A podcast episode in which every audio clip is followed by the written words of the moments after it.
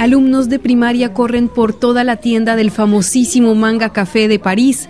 Les brillan los ojos ante tantos libros, juguetes y juegos derivados de sus mangas favoritos. Hay tantos adultos como niños en el Manga Café, aficionados en busca del último tomo de sus series preferidas o de nuevas lecturas. Bonjour madame, est-ce que je peux savoir où sont les mangas My Hero Academia My Hero Academia sont juste là. Attends, Ah, je me merci. décale. Pas de soucis. Samia asesora a los clientes. Eh ben, on est au Manga Café, bienvenue. Alors, du coup, Bienvenidos al Manga Café. Tenemos eh, dos espacios, una boutique con un montón de productos importados de Japón, como bentos o gatitos de la suerte, una librería de mangas y una dulcería. Y en la planta superior tenemos la biblioteca privada con 20.000 mangas. Es la más grande de Europa. Da acceso a juegos de video también y a bebidas ilimitadas. Cuesta 4 euros la primera hora y 1,50 euro cada media hora adicional. on est en train de s'en sortir, mais il quand même beaucoup une diabolisation, en fait, un peu du manga, etc. Han cambiado las cosas, eh, pero en una época los mangas eh, tenían mala fama. Los consideraban como una subcultura mala, una pérdida de tiempo, pero en realidad es toda una cultura. Nuestros clientes eh, vienen a buscar una serie en particular y otros vienen a descubrir. Francia es el segundo consumidor mundial de mangas después de Japón. Esta tienda está aislada de los comercios y sin embargo tenemos mucho éxito. La demanda es real. También hay padres eh, que descubren aquí o redescubren este universo que existe en el país desde hace muchos años. Por eso se ha vuelto todo un fenómeno en Francia. Le phénomène que c'est, on va dire euh, maintenant en France du moins. Es que mi, mi crush eh, se, se enamorará de mí y entonces después él eh, le dice como un sí o no, Un o- un poco. Y entonces em, después la gente se vuelve loca y se muere. En una esquina, Gaby le explica a su madre el universo de Junji Ito, uno de sus dibujantes favoritos, llamados mangaka en japonés, con la esperanza de obtener el preciado ejemplar del autor especialista del terror. Tiene muchas temáticas, entonces es un poco complicado decir de qué habla Junjito. Todo es de terror. Todo. ¿Y por qué Siempre. te gusta tanto? porque es increíble como dibuja primero eh, las historias, los personajes, la imaginación, porque ah, no todo el mundo tiene esa imaginación. Llévame a ver el manga que, digamos, el más popular ahora, el que todo el mundo le encanta. Se llama Shinzo Man y ah, es súper conocido en este momento porque acaba de salir y ah, todo el mundo dice es increíble todo eso. Es en un mundo donde hay ah, varios ah, demonios que son todos diferentes. ¿Qué es lo que te gusta tanto en este manga? Primero me gusta mucho la violencia. Recuérdame tu edad. 13 años. Me gusta mucho la violencia, ah, pero también en los mangas me encantan ver los objetivos de los personajes, son todos diferentes. Y también ah, los dibujos, la historia, los personajes, la evolución de los personajes. A mí todo me gusta en los mangas. Son todos diferentes y a veces tienen un, mensaje detrás. Entonces es interesante de saber lo que dicen los personajes, que a veces no son forzosamente humanos, que dicen cosas sobre la sociedad, todo eso de, de los humanos, pues, y em, es interesante de escucharlos. ¿Cómo te procuras esos mangas? Va, es que a veces leo, porque me los compro, lógicamente, a veces los leo sobre sitios, a veces los leo en la biblioteca de la, de la escuela o la biblioteca de donde vivo. ¿Y entre amigas también? Sí, ellas me proponen unos mangas y yo también y así hacemos una red para leer más, encontrar más mangas para leer más mangas y eh, bueno, me, me encanta ser así. Pasión manga. Sí, completamente.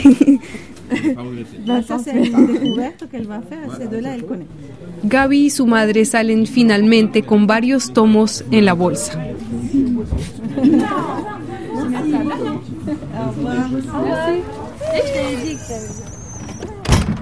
Dit Ah, c'est incroyable, Master, voilà, j'aime trop tout ça, je, vais- je crois que je vais continuer tout ça. Entre ellos, el de Junji Ito, apodado mundialmente el maestro del terror. Su obra es tan conocida en Francia que el reconocido Festival de Historieta de Angulema le dedicó una exposición inmersiva. La visitamos con su comisario Stéphane Dumenildo. Il y a une continuité en fait hein, Se inspira en las leyendas folclóricas. En los años 80, cuando empieza la carrera de Junji Ito, hay una ola de pánico en Japón debido a leyendas urbanas. Y él va a inventarse su propia mitología, su propio folclore, como Tomie o como Gio, el tiburón con patas. Tomie, que vemos aquí, es su criatura fetiche. Este personaje de mujer joven lo va a convertir en el maestro de la categoría de manga shoujo, o sea, para chicas, porque en Japón el género del terror es para un público femenino. Por otro lado está el shonen, el manga para chicos centrado en las peleas, en la conquista. Se trata de mangas sobre el deporte, historias de samurái o de guerras galácticas. En Francia, los mangas y animes más populares son efectivamente los que contienen altas dosis de pelea y de superación. Entre los más leídos están One Piece, Naruto, Demon Slayer y La sensación del momento.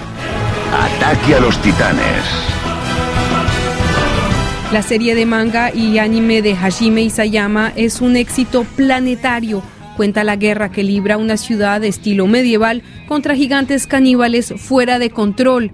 Ataque a los Titanes fue una de las exposiciones más esperadas en Francia este año. Fausto Fazulo es su comisario. Tiene algo que sedujo inmediatamente al público. Tiene el poder de atraer adolescentes y adultos porque es una obra multifacética y abierta.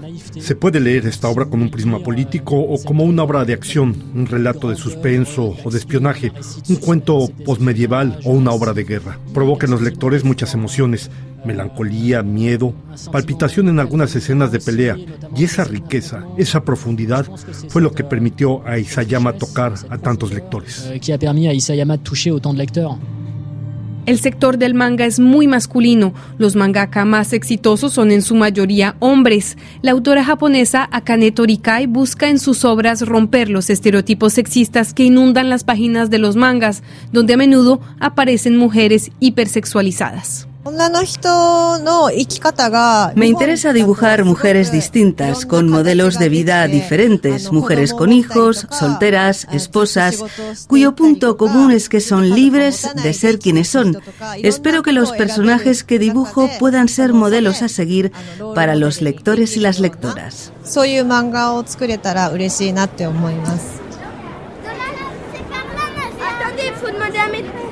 La ciudad de Angulema inauguró Manga City, un mega complejo dedicado a los amantes franceses del género japonés. En 2022 en Francia se vendieron 48 millones de ejemplares, o sea, cuatro veces más que hace 10 años. Sin hablar de los animes cada vez más presentes en las plataformas de streaming, y esto ha generado una comunidad muy visible. Benito Cuevillín es un gran aficionado. Es el fundador de Maison Otaku, un medio dedicado al mundo manga que además organiza eventos para amantes de la cultura pop japonesa y concursos de cosplay, el arte de encarnar a su personaje favorito.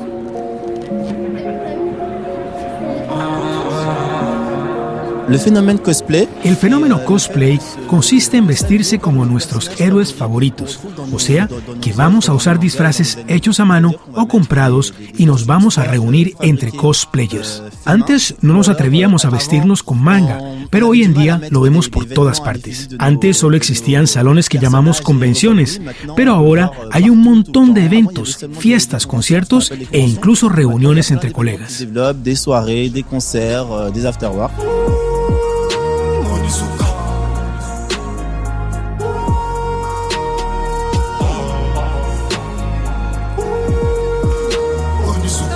No todos los mangakas son forzosamente japoneses. El Manga City de Angulema fue, por ejemplo, una oportunidad para que los fans descubrieran talentos emergentes europeos. Me llamo Ana Sánchez, eh, soy una mangaka, autora de Sirius y previamente también publiqué otro trabajo que también está disponible en Francia, eh, llamado Alter Ego, de una chica que eh, siempre ha tenido un sueño que era llegar a ser tenista profesional pero sufre mm, en un torneo muy importante, sufre como un ataque al corazón y lo tiene que dejar. Entonces pierde la motivación y básicamente el camino y no sabe qué hacer con su vida. y en el medio de ese estado medio depresivo, pues mm, se va una temporada a descansar en un pueblo de la costa de Murcia, que es el sur de España, que es donde yo vivo. y allí conoce a Blanca, que es la, la otra chica, que básicamente es una apasionada de la astronomía. Sueña con las estrellas y bueno, ve un poco ese contraste de cómo ella ha perdido las ganas un poco de esforzarse por una meta en su vida y la ve a ella y dice, uy. Entonces eso poco a poco le hará cambiar su, su mentalidad y motivarse para volver a jugar. El Yuri es el romance entre chicas, es lo que a mí me gusta dibujar. Pero el Yuri apenas está despegando. Fui autodidacta, yo es que me dedicaba a la autopublicación, yo hacía cómics y asistía a eventos de manga y anime en España.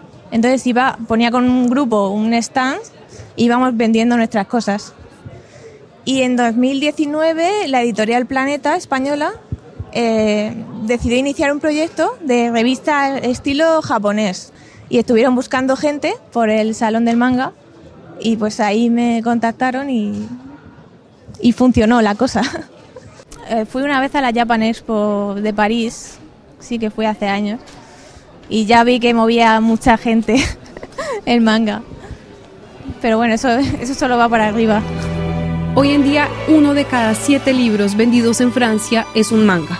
Con numerosos autores y autoras franceses y una escuela de animación y manga, el país podría algún día incluso rivalizar con Japón publicando grandes éxitos.